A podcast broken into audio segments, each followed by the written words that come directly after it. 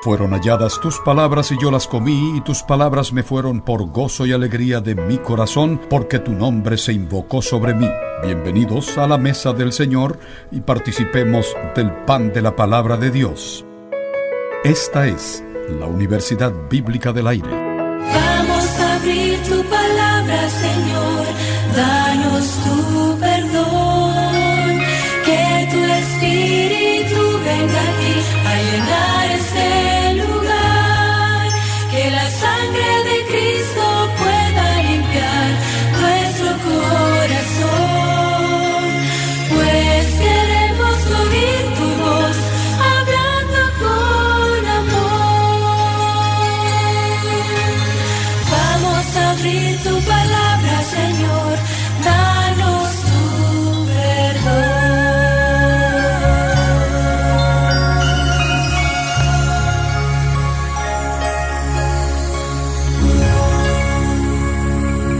Desde lo profundo de nuestros corazones, saludamos con amor cristiano a toda nuestra querida radioaudiencia de este subprograma de la Universidad Bíblica del Aire.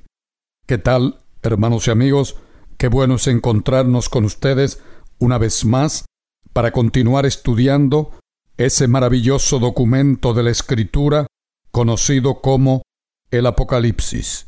Así llegamos a la segunda lección de este primer trimestre del año y nos alegra que estén con nosotros para recorrer esta nueva jornada en el estudio de la palabra de Dios desde la plataforma del programa de la Escuela Sabática. Agradecemos a nuestras radioemisoras hermanas, tanto en Puerto Rico, donde origina este programa, como en Venezuela y en La Paz, Bolivia. Damos gracias a Dios por estos medios que hacen posible que lleguemos ante ustedes. Estas son Radio Paraíso 92 en el oeste de Puerto Rico y en el este Radio Sol. También en Venezuela tenemos la cadena de radioemisoras adventistas de la Asociación Venezolana Occidental, que cubre la región del lago Maracaibo. Y en La Paz, Bolivia, contamos con Radio Altiplano a devenir. Gracias a Dios que podemos coincidir en el tiempo y el espacio de este programa. Y a todos ustedes que se unen a nosotros a través de la página del internet eleden.net, la bendición del Padre, del Hijo y del Espíritu Santo también les alcance. Allá en el Salmo 73 de David encontramos al salmista experimentando un desconcierto al observar el jactancioso orgullo de las personas impías. Estos vivían con abundancia y con comodidad en contraste con el sufrimiento de los justos. Por supuesto, como dicen los versículos 16 y 17, esta injusticia perturbaba mucho a David. Al leer, cuando pensé para saber esto, fue duro trabajo para mí, hasta que entrando en el santuario de Dios, comprendí el fin de ellos. Entonces el salmista pudo comprender cuál será el destino de los impíos y el destino de los justos cuando tuvo la oportunidad de presentarse en el santuario de nuestro Dios. Allí, en su presencia, recibió una comprensión más profunda del asunto. Y recorriendo los siglos más adelante, nos encontramos ahora con el anciano apóstol Juan, que se encontraba preso en una isla rocosa en el mar Egeo debido a su fiel testimonio. Él también, en su angustia, recibió la noticia de que las iglesias bajo su cuidado estaban sufriendo. Sin embargo, en ese momento crítico recibió una visión del Cristo resucitado, a quien él contemplaba en el santuario celestial, y dice que estaba en medio de los candelabros y se paseaba entre ellos. De manera que Juan, igual que David, recibió del Señor la explicación a través de algunos símbolos de cómo los misterios de la vida del creyente y sus luchas tendrán finalmente un final feliz. Por eso Juan, en esta escena o visión del santuario, tuvo la seguridad de la presencia y el cuidado de Cristo y que al final de la historia el pueblo de Dios con Cristo tendrá la victoria. Durante esta semana, entonces, analizaremos el ministerio de Cristo en el santuario celestial. Y aquí en Apocalipsis, la función de Cristo en el santuario celestial inicia a través de los siete mensajes a su iglesia, dirigidos a las siete iglesias ubicadas en el Asia Menor. Muy bien, y ahora, antes de embarcarnos en el análisis introductorio del material de la lección de esta semana, reconozco y agradezco la participación y contribución del profesor Juan Valera a este espacio radiofónico. ¿Qué tal Juan? Dios te bendiga y que tengamos una semana llena de éxito espiritual para todos nosotros en unión a nuestros oyentes. Amén, Pastor Díaz, que la bendición del cielo acompañe a cada uno de nuestros queridos radioescuchas. Alabo y bendigo el nombre de Dios por toda la bondad que ha tenido con nosotros a lo largo de esta semana. Creo que estamos dando inicio a un nuevo ciclo importantísimo en el estudio del libro de Apocalipsis. Hoy Pastor Díaz estaba viendo una inspiradora película acerca de la vida de Guillermo Miller y cómo el Señor tocó la vida de este hombre, un granjero, sencillo, pero dispuesto a servir a Dios.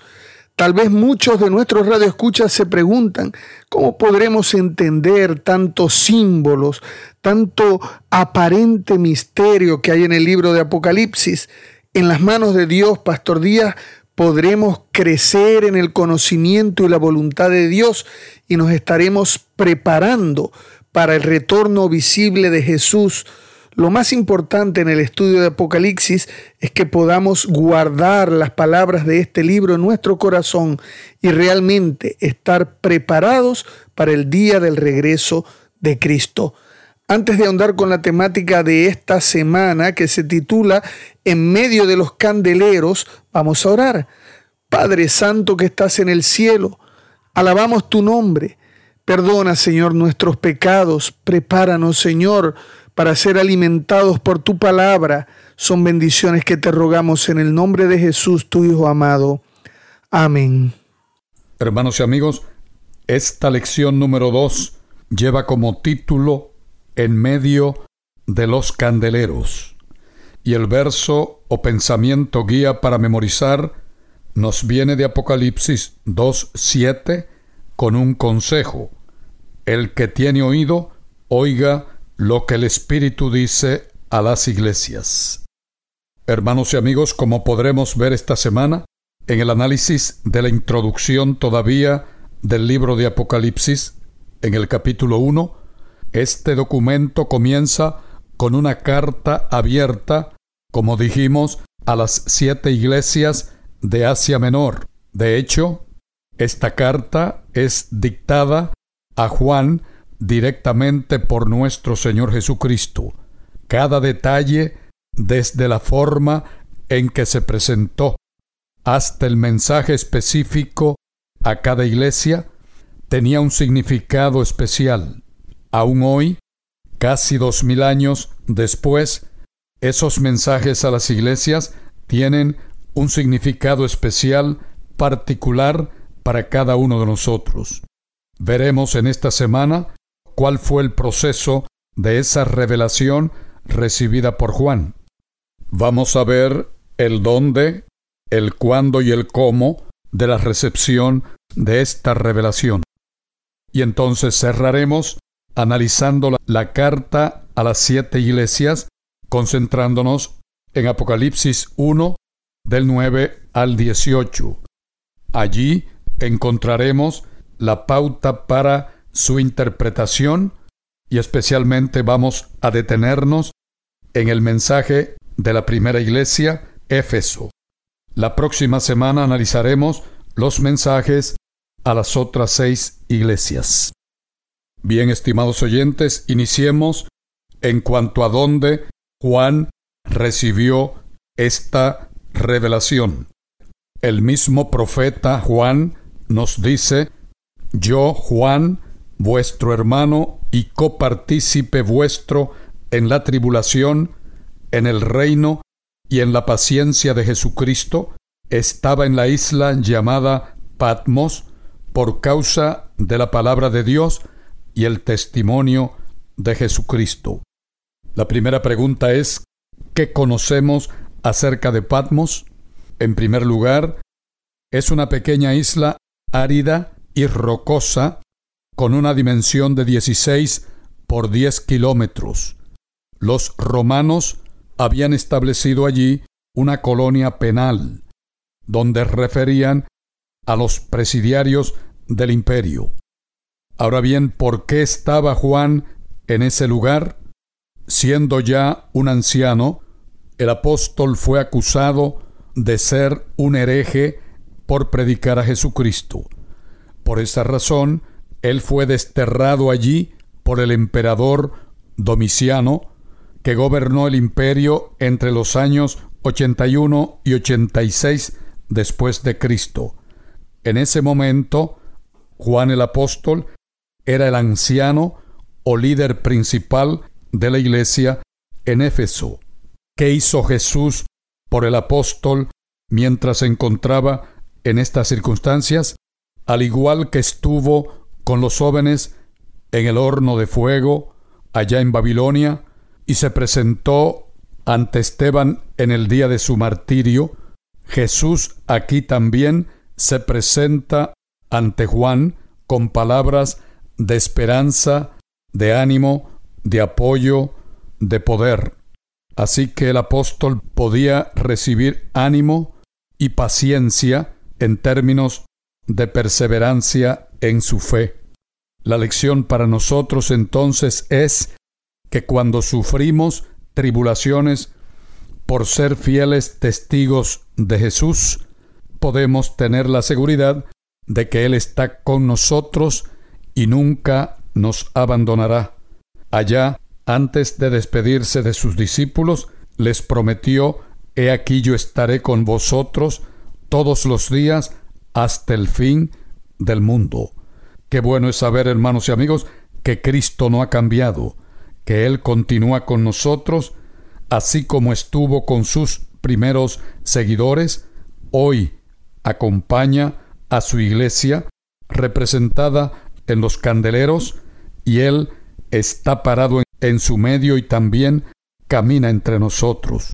Profesor Valera, una pregunta muy pertinente en esta coyuntura es, ¿cómo podemos entender la diferencia entre sufrir por amor a Cristo y sufrir por otras razones, incluidas nuestras decisiones equivocadas, y que en cuanto a sufrir por razones que no podemos entender, profesor, ¿cómo podemos aprender a confiar en el Señor en cada situación? Muy bien, Pastor Díaz, podemos comenzar diciendo que Juan el discípulo amado, Juan el teólogo, Juan el vidente, estaba desterrado en la isla de Patmos y estaba sufriendo persecución por causa de la palabra de Dios. El último recurso que había tenido el imperio en aquel entonces era desterrar a Juan. La tradición dice que fue lanzado en una paila de aceite hirviendo y aún así él no murió, no sufrió mal alguno y entonces fue desterrado. Él sabía que esa pena, esa carga que él eh, llevaba encima era producto de la decisión que él había tomado de servir a Jesucristo. Igualmente otros apóstoles sufrieron como el apóstol Pablo, con el mismo Pedro, Jacobo, que fue uno de los primeros en morir, ellos llevaron un sacrificio por causa de la palabra de Dios. Eso es totalmente distinto a tener que sufrir un castigo como consecuencia de malas decisiones. Por ejemplo, los últimos reyes de Judá, cuando eh, el reino del sur cae en manos de Nabucodonosor, sufrieron extremadamente mucho dolor, sufrimiento, persecución, vieron asesinar a sus propios hijos, a sus príncipes, pero esto no era por causa de servir a Dios, esto era por causa de haber seguido decisiones equivocadas, de hacer su voluntad propia en vez de hacer la voluntad de Dios. En ese sentido, Pastor Díaz, debemos distinguir cuando de alguna manera el sufrimiento viene por causa de una decisión voluntaria de servir a Dios y cuando ese sufrimiento o esos problemas vienen por decisiones equivocadas que nosotros hayamos tomado. ¿Cómo podemos aprender a confiar en el Señor en cada situación? Si estamos sufriendo por causa del Señor, estamos en las manos de Dios y Él sabrá cómo librarnos y dijeron los tres jóvenes hebreos, y si no, tampoco te adoraremos, adoraremos tu imagen. Por otro lado, si estamos sufriendo por haber tomado decisiones equivocadas, el Señor espera que clamemos a Él, que estemos dispuestos a reconocer nuestros errores, que estemos dispuestos a volver al camino de nuestro Padre Celestial. De acuerdo, compañero, gracias. Sí, apreciados oyentes, hermanos y amigos, cuando tenemos que afrontar crisis, pruebas o tribulaciones, como fue el caso del apóstol Juan, de Pablo, de Pedro y de todos los otros líderes de esa primera iglesia, ellos siempre recordaban las palabras del Señor Jesús de que estaría con ellos todos los días hasta el fin del mundo. Ahora bien, cuando nosotros sufrimos por causa de nuestras malas decisiones, esto no quiere decir que el Señor nos abandona y nos deje librados a nuestra suerte. Él está con nosotros en toda circunstancia.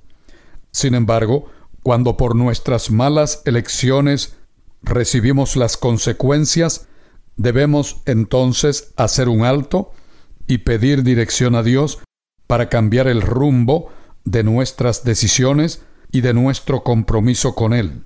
Así el Señor nos sostendrá y enderezará nuestro caminar con Él.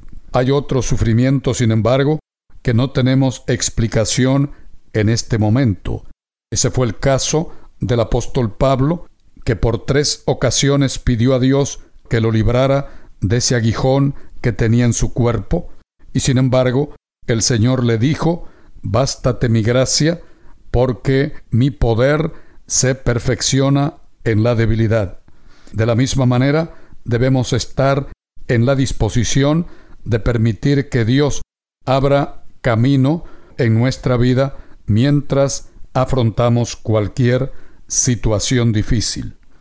Por otra parte, entonces, nos toca analizar el cuándo recibió Juan la visión de esa revelación de Jesucristo. Y nos dice Apocalipsis 1.10 lo siguiente.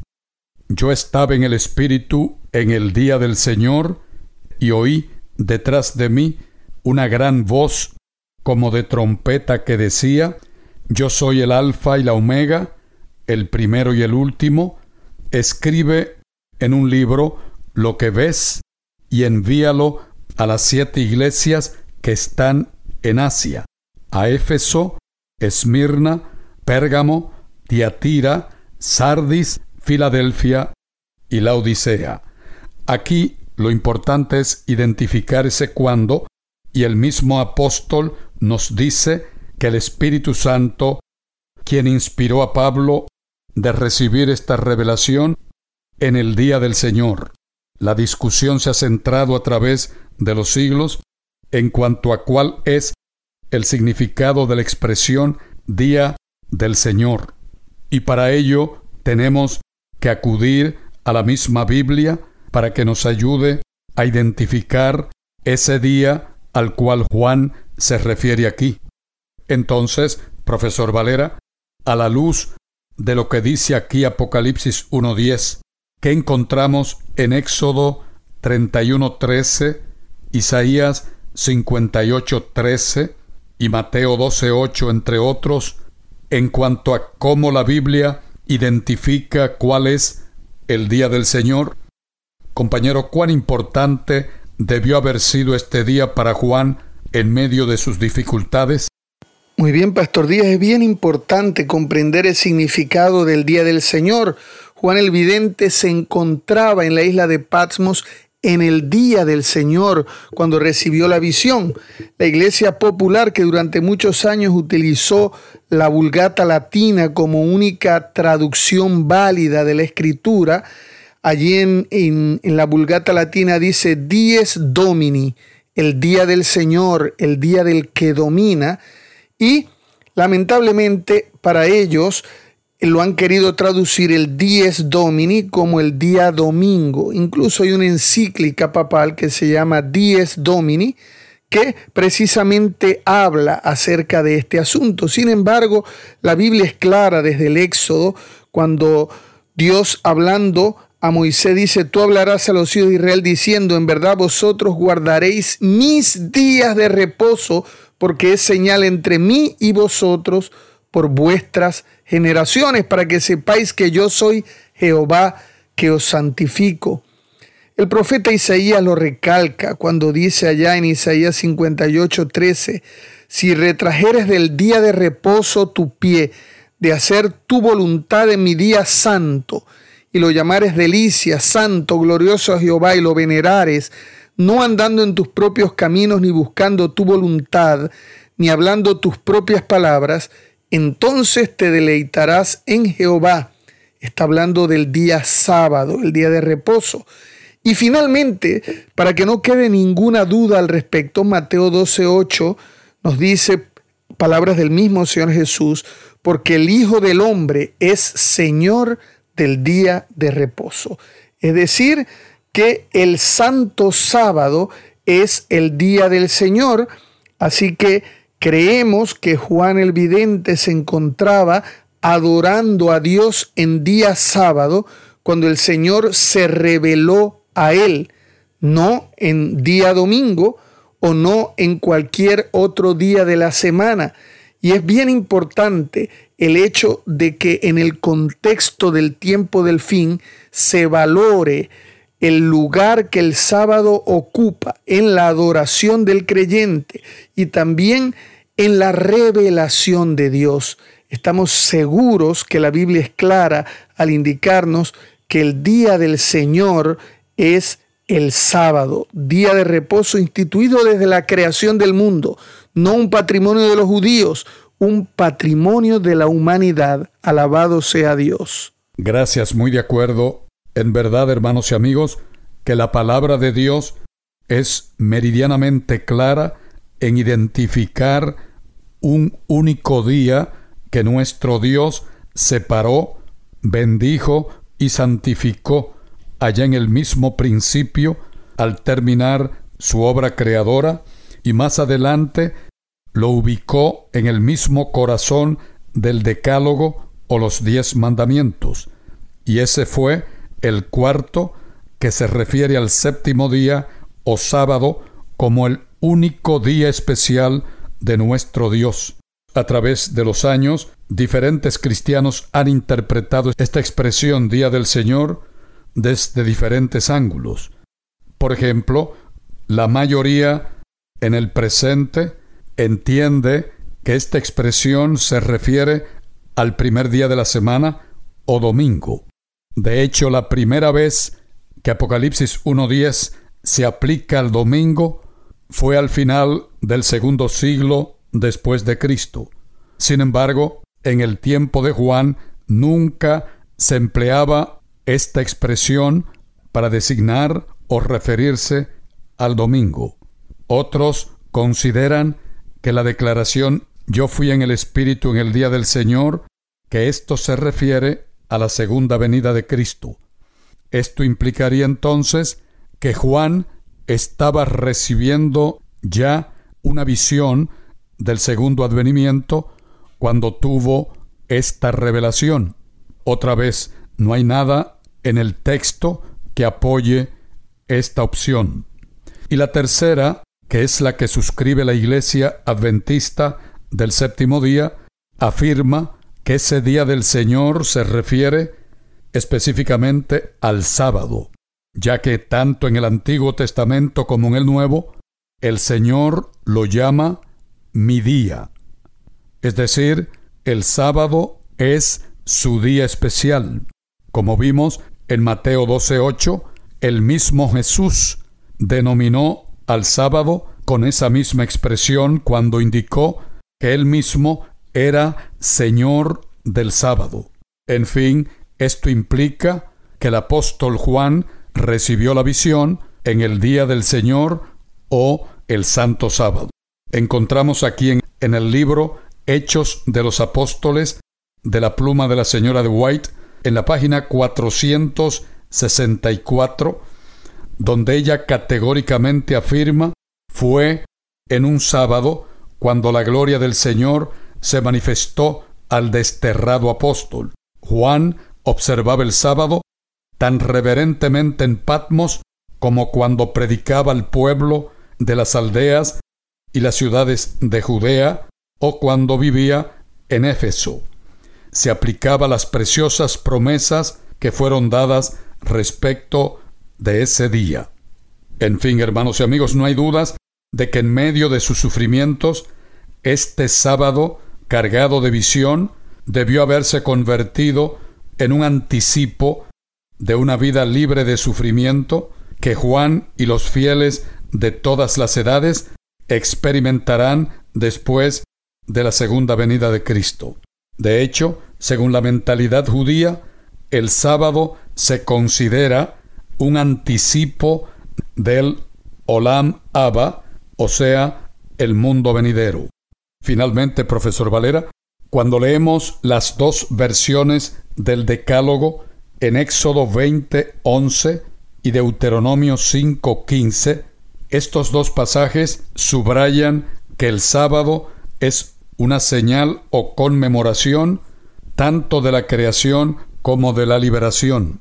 ¿De qué manera práctica entonces, compañero, podemos cada sábado tener siempre presente la realidad de que Dios es nuestro Creador y nuestro Redentor? Muy bien, Pastor Díaz, el sábado siempre ha sido para nosotros, el pueblo de Dios, a lo largo de todas las edades, un día conmemorativo acerca del poder creador de Dios. Dios creó el mundo en seis días. El séptimo día descansó. Una creación de siete días, una semana que ya todas las denominaciones han preferido renunciar a la creencia de una creación literal en siete días. Todos, incluyendo la iglesia popular, se han volcado en diferentes teorías como la evolución teísta, como la creación en largos y milenarios periodos de tiempo. Sin embargo, la iglesia adventista sigue defendiendo el carácter de un Dios creador. Y es importantísimo, pastor, que los hijos de Dios sigamos manteniendo claro en nuestra mente el concepto que la palabra de Dios tiene poder para crear de donde no hay nada, una creación desde el vacío. Y esa implicación es muy importante para reconocer siempre quién es el que tiene verdadera autoridad en nuestra vida. Igualmente, el sábado nos habla de liberación, liberación del pecado. Egipto éramos esclavos del pecado, pero el Señor rompió esas cadenas él vino a predicar libertad a los cautivos. Él vino a abrir los ojos de los ciegos. Él cambió nuestra perspectiva de la vida. Y cada sábado es ese monumento en el tiempo de conmemoración acerca de la obra magistral que Dios ha hecho en nuestro favor. Si cada sábado los hijos de Dios se reúnen y adoran al Creador y al Libertador, la iglesia estará protegida desde muchos puntos de vista, estará enfocada en el hecho de que Dios tiene toda la potestad para hacer su voluntad en este mundo y que cuando estamos a las puertas del retorno visible de Jesús, el Señor viene a implantar ese reino de justicia perdurable que ha prometido a través de toda la escritura. Pastor Díaz, rechazar la idea de un Dios creador y libertador es prácticamente aniquilar la fe del cristiano. Es por eso que son dos elementos muy importantes para nosotros. Indudablemente que es así, profesor, gracias. Sí, hermanos y amigos, el sábado que Dios instituyó en el Edén era precioso para Juan en aquella solitaria isla. Nos imaginamos qué sábado fue aquel para el solitario desterrado, siempre precioso a la vista de Cristo, pero ahora honrado más que nunca. Nunca había aprendido él tanto de Jesús, nunca había oído verdades tan sublimes. Rogamos a Dios que muy pronto llegue el cumplimiento de ese reposo eterno que viviremos con Él para siempre. Bien, estimados oyentes, hermanos y amigos, así estamos concluyendo nuestro análisis introductorio de esta lección número 2. Antes de despedirnos, quisiéramos invitarles para que continúen con nosotros durante toda la semana para continuar analizando a Jesús en medio de los candeleros. Para mañana martes vamos a continuar estudiando la visión juanina de Cristo en Patmos. Mientras tanto, que la gracia de nuestro Señor Jesucristo, el amor de nuestro Padre Celestial y la comunión del Espíritu Santo nos acompañen a todos. Amén.